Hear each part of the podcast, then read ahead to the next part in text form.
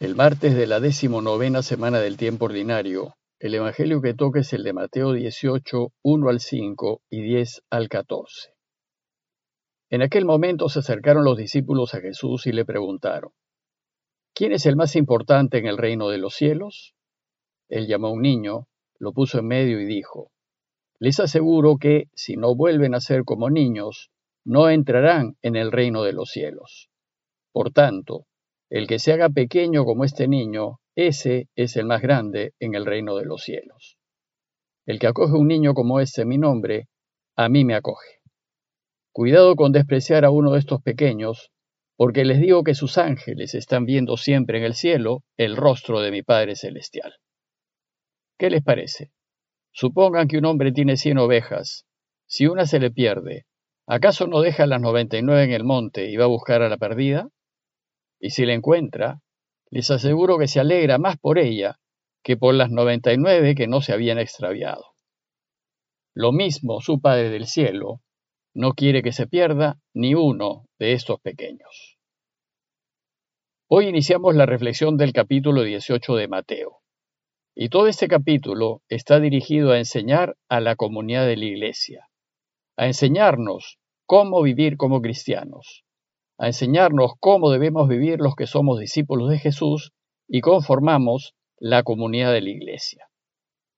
Pero antes de comentarles el texto de hoy, debemos tener presente que los evangelios no son biografías de Jesús y no pretenden contarnos su vida. Como ya les dije, son una especie de catecismos, pero escritos en forma de historia, cuyo principal objetivo es enseñarnos, enseñar a la Iglesia.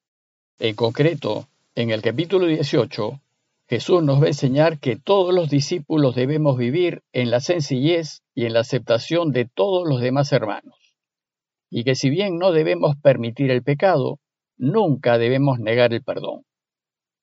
Una breve nota. Parece que este capítulo responde a algunos problemas de convivencia que tuvo la comunidad de Mateo en su tiempo. Bueno, pues la enseñanza de hoy empieza con una pregunta de los discípulos. ¿Quién es el más importante en el reino de los cielos? Sus discípulos preguntan por el más importante. Pero resulta que el ser importante es un valor que no es cristiano, sino que es de los que son del mundo. Los que se mueven según los valores del mundo, ellos van a buscar ser importantes, los primeros, los que mandan, y van a buscar tener poder y autoridad para ser reconocidos. En cambio, Jesús nos enseña que buscar ser importante no es un valor cristiano, pues no ayuda a que Dios reine y por tanto, si queremos que reine, ser importantes no nos debe preocupar. Para los cristianos ser importante va a ser una consecuencia, no un fin a buscar. Va a ser el resultado de una vida dedicada al servicio de Dios y de su reino. Entonces Jesús pasa a enseñarnos esto con un ejemplo en vivo, con un niño. Dice el texto que Jesús llamó a un niño y lo puso en medio, delante de todos, y les dijo, Les aseguro que si no vuelven a ser como niños, no entrarán en el reino de los cielos.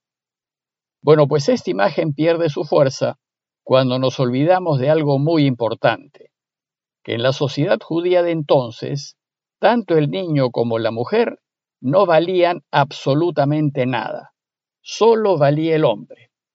Y un niño, y solo si es varón, era reconocido como hombre recién a partir de los 12 o 13 años, después de su bar mitzvah, que es aquella ceremonia religiosa judía en donde al niño, que no vale nada, es reconocido miembro del pueblo de Israel y queda sujeto a la ley de Moisés. Tal vez este fue el motivo que hizo que Lucas nos cuente el pasaje de Jesús perdido en el templo a la edad de 12 años. Es probable que Jesús y su familia hayan viajado a Jerusalén para su bar mitzvah, pues los 12 años era la edad en donde el niño Jesús deja de ser niño y pasa a ser adulto y responsable de observar la ley de Moisés, y por tanto ya vale. Entonces, al poner Jesús al niño al centro, nos está enseñando que si queremos ser importantes en su iglesia y en el reinado de Dios, debemos volver a ser niños para el mundo. Es decir, personas a quienes no les interesa ser importantes, ni notables, ni grandes, ni poderosos, y a quienes el mundo ve como inferiores o ciudadanos de segunda clase. Y si los cristianos llegásemos a ser importantes, que no sea porque lo hemos buscado, sino porque con nuestro modo cristiano de vivir hemos influido en el mundo y el mundo, a pesar de todo, nos reconoce importantes. Bueno, pues, esto fue lo que le pasó a Jesús. En consecuencia, al cristiano no le debe interesar si el mundo lo considera o no lo considera importante. Lo que le debe interesar es si es importante para Dios. ¿Y quién es el importante para Dios?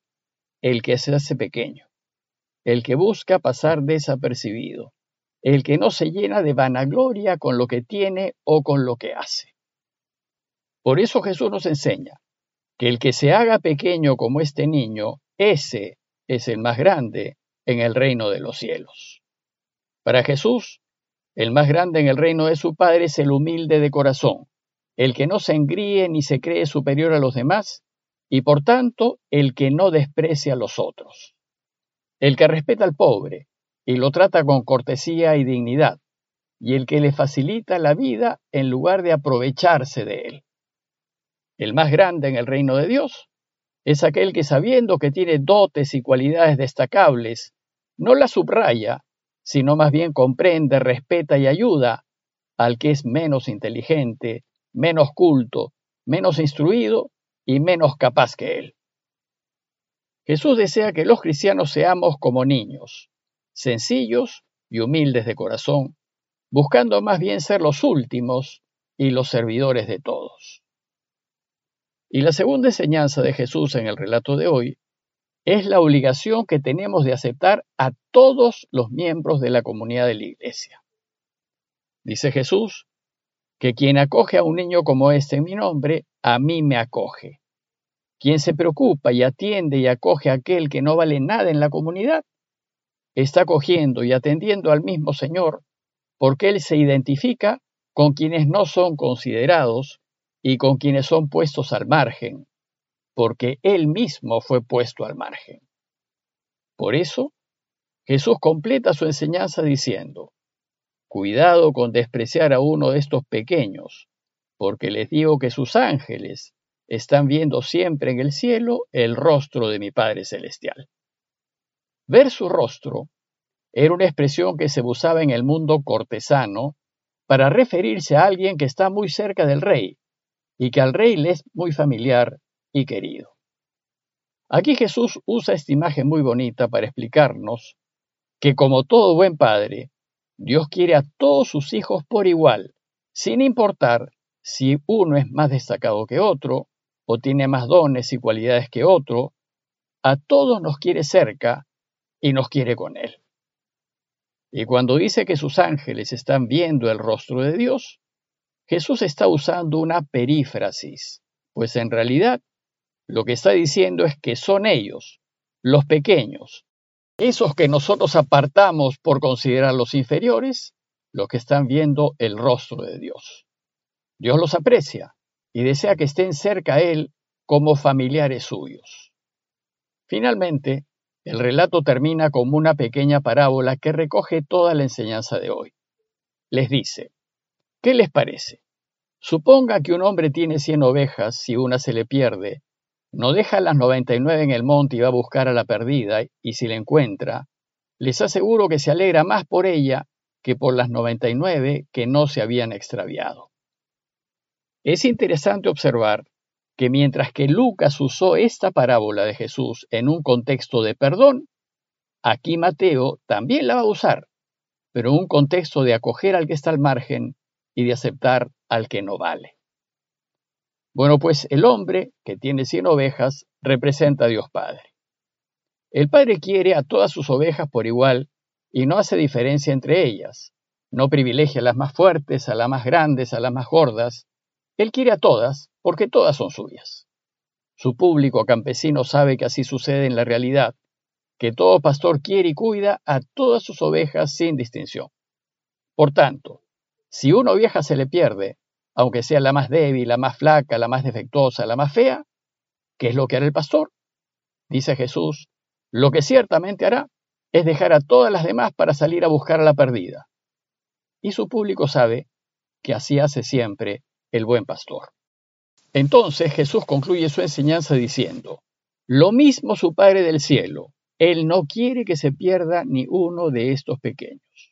De la misma manera, todos los miembros de la comunidad deben ser acogidos y aceptados por todos, sin distinguir si tienen o no tienen, ni si valen o no valen, porque todos son hijos de Dios, y nosotros no tenemos derecho a marginar a nadie, porque el Padre, así como un buen pastor, nunca lo haría.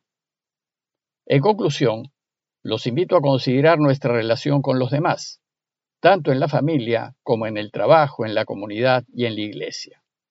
Primero revisando nuestras actitudes y nuestra manera de ser y preguntarnos, ¿en qué nos parecemos a los niños? ¿Qué tan sencillos y humildes de corazón somos? ¿Somos prepotentes? ¿Nos sentimos con derechos sobre los demás? ¿Exigimos que nos atiendan? Y segundo, revisar qué tanto aceptamos a los demás. Somos conscientes de que todos somos hijos de Dios y que incluso lo son aquellos que nos desagradan y rechazamos. Somos conscientes de que Dios tiene preferencia por aquel o aquella que está extraviado, relegado y sin mayores posibilidades en este mundo. ¿Y qué hacemos al respecto? Pidámosle a Dios Padre que nos dé un corazón grande y sensible para aceptar a todos y para preocuparnos por aquellos a quienes el mundo no considera y descarta porque no vale. Parroquia de Fátima, Miraflores, Lima.